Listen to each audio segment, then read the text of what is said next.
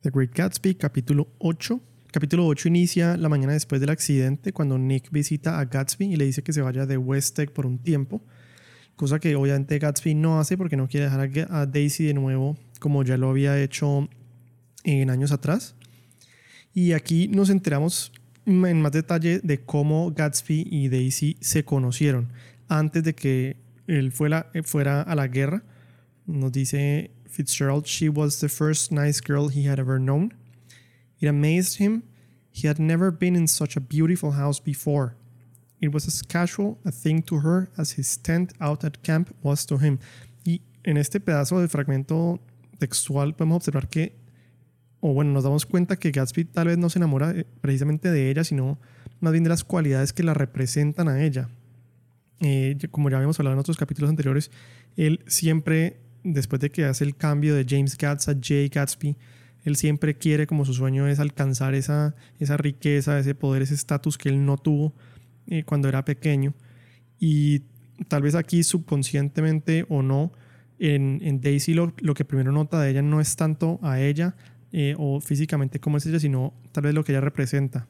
Es decir, en este caso, la plata que ella tiene detrás. Y al mismo tiempo también podemos retomar en, en, lo que hemos hablado de las caras y las facetas y las mentiras que se hablan mucho en esta novela, también porque nos dice Fitzgerald, he had deliberately given Daisy a sense of security. He let her believe that he was a person from much the same strata as herself. As a matter of fact, he had no such facilities. He had no comfortable family standing behind him, and he was liable at the whim of an impersonal government to be blown anywhere in the world.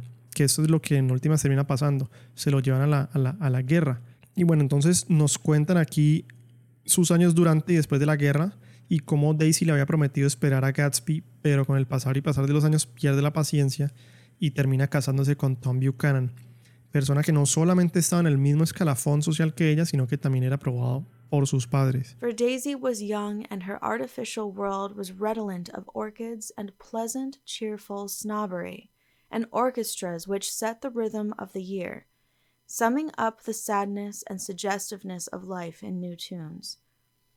All night the saxophones wailed the hopeless comment of the Beale Street Blues, while a hundred pairs of golden and silver slippers shuffled the shining dust.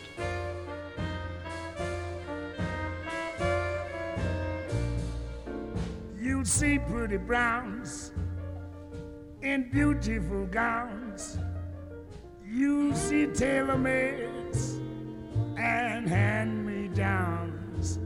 You meet honest men and pickpocket skill. You'll find that business never closes till somebody gets killed. If At the gray tea hour, there were always rooms that throbbed incessantly with this low, sweet fever while fresh faces drifted here and there like rose petals blown by the sad horns around the floor. Through this twilight universe, Daisy began to move again with the season. Suddenly, she was again keeping half a dozen dates a day with half a dozen men, and drowsing asleep at dawn with the beads and chiffon of an evening dress tangled among dying orchids on the floor beside her bed. And all the time, something within her was crying for a decision. She wanted her life shaped now, immediately, and the decision must be made by some force of love, of money, of unquestionable practicality that was close at hand. That force took shape in the middle of spring with the arrival of Tom Buchanan. There was a wholesome bulkiness about his person and his position, and Daisy was flattered. Doubtless there was a certain struggle and a certain relief. The letter reached Gatsby while he was still at Oxford. Cuando Gatsby vuelve ya muy tarde, Daisy está en su luna de miel, pero a pesar de todo esto, Gatsby sigue con la esperanza de que él y Daisy terminarían en algún momento juntos. Y antes de Nick dejar a, Gatsby e irse, o sea, volviendo ya conociendo esta historia del el, como el behind the scenes de, Daisy y Gatsby, de cómo se conocieron y demás, volviendo al presente, Nick ya deja a Gatsby y se va al trabajo después de haberse encontrado en la casa y se despide en lo que sería, sin saberlo él, su última vez. diciéndole a Gatsby, They're a rotten crowd. You're worth the whole damn bunch put together. Y otra vez, ¿no? La parte de honestidad y las máscaras, bueno, por el lado de Nick, obviamente, si él no tanto piensa de esto de Gatsby, porque se lo dice, pero también en cierto sentido, pues, porque anda con toda esta gente que él considera they're a rotten crowd. La historia luego se devuelve para contarnos qué sucedió luego del accidente en el garaje de Wilson, el esposo de Myrtle. Y ahí nos enteramos que Wilson cree firmemente eh, que God demands revenge, ¿no? Él incluso lo, cuando él ve esos ojos tan simbólicos de TJ Eckelberg que han mencionado durante muchas partes del libro, él dice, bueno, esos ojos son los ojos de Dios mismo. Él en su soledad y su eh, desolación de este Valley of Ashes, lo único que tiene como simbolismo de un dios o de un sueño eh, por fuera de este Valley of Ashes son esos ojos de TJ Eckelberg mirando, digamos, sobre todo ese Valley of Ashes. Y él ve esos ojos y él cree finalmente, God demands revenge. Y su meta es entonces saber de quién fue el carro que atropelló a Myrtle. Que para él es seguro el mismo carro de, del amante de Myrtle. Más adelante en el siguiente capítulo nos vamos a enterar de que Tom fue quien le dijo a Wilson de quién era ese carro que atropelló a Myrtle, porque Tom estaba convencido de que Gatsby merecía morir. Wilson, acto seguido, va donde Gatsby, donde lo asesina, para luego él suicidarse.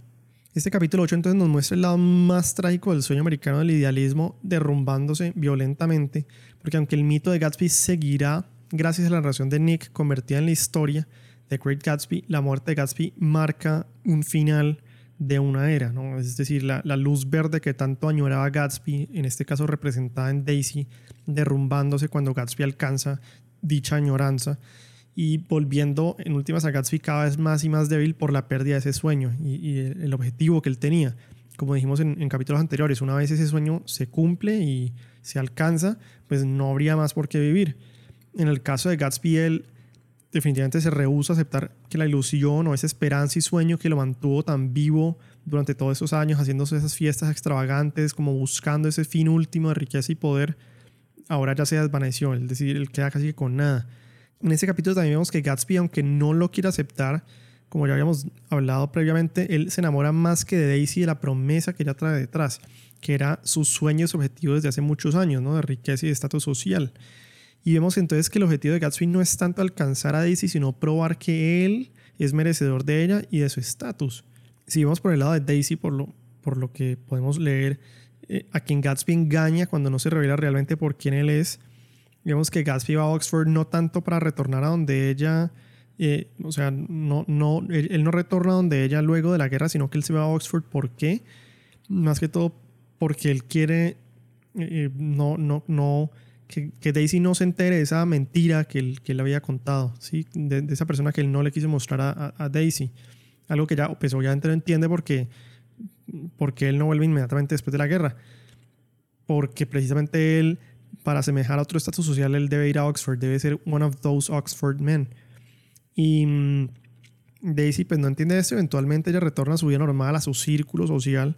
Como dice Fitzgerald, utiliza el amor, la plata o lo que fuese más práctico en el momento para determinar una dirección de su vida. En esas palabras lo dice. Y es por esa razón que ella termina casándose con Tom Buchanan. Y este evento es lo que precisamente ayuda a Gatsby a esconderse detrás de su mentira. Porque ya casada ella es imposible de tener, pero es el objetivo al que él quiere llegar. Un, un objetivo imposible, la luz verde al final de la bahía, eh, pero en, cierta manera al volverse este objetivo imposible de alcanzar, él puede cargar con ese sueño, con esa meta y con la tranquilidad de saber de que Daisy no sabrá más acerca de su estado social o de dinero, de esa mentira que él nunca fue capaz de revelarle a ella y que nunca fue capaz de afrontar y decir, esta es, esto soy yo por quien soy, sino esta es la, la fachada que digo ser. En lo que será tal vez el evento más importante del libro, que es el asesinato de Gatsby, podemos ver también cómo Fitzgerald nos deja claro desde el principio del capítulo que estamos en final del otoño. Importante la temporada porque es el final de la vida natural, lo que será el invierno. Y Wilson asesina a Gatsby pensando que él fue el responsable por el asesinato de su esposa. Ese asesinato nos vuelve a traer la imagen de la búsqueda de ese sueño y cómo cuando lo alcanza o haber alcanzado ese sueño y perdido, hace que la vida misma ya no tenga sentido.